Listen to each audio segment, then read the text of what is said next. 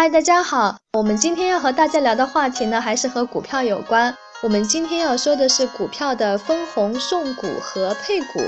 每年的一月到四月呢，都是上市公司披露年报的时间。市场上呢，一方面会关注上市公司的业绩，另一方面呢，也会特别关注上市公司分红送股的情况。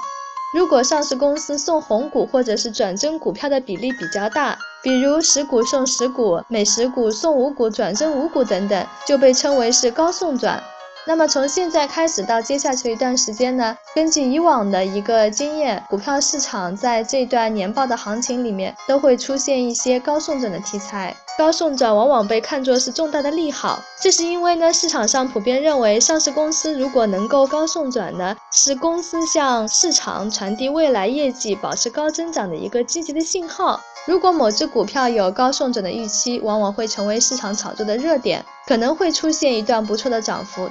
很多人可能都会认为分红送股呢，股民都会得到很好的收益。事实上是不是这样呢？我们一起来看一下。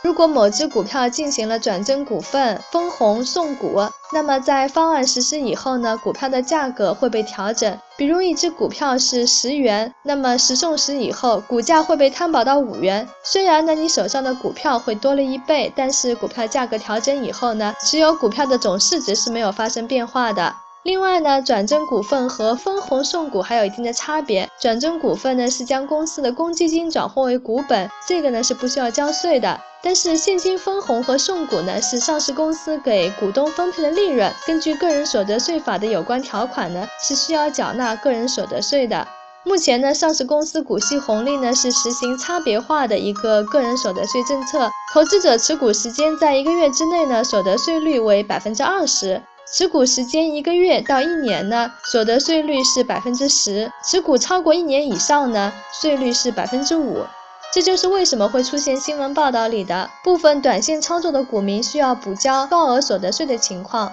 这里呢也提醒一下喜欢短线操作的新股民啊，如果你手中的股票是打算短线操作的，但是呢在这个操作时间内会跨越除权日和除息日，那么你需要好好的提前计算一下你所需要交的税率。最后呢，我们来总结一下。第一呢，不管是分红送股还是配股，在分配方案实施以后，持有这只股票的证券账户呢总市值是不会增加的。关于这一点呢，可能很多的新股民都没有注意到。第二呢，市场对高送转概念的追捧呢，都是看中了预期的填权行情，也就是可能股价会上涨的一个预期，并不是因为分红送股以后，我们的证券账户资产会有所增加。第三呢，配股是不需要交税的，但是现金分红和送股都是需要缴纳个人所得税的。如果持有的股票价格没有上涨，那么除去所交的所得税以后呢，我们的证券账户总资产其实是减少的。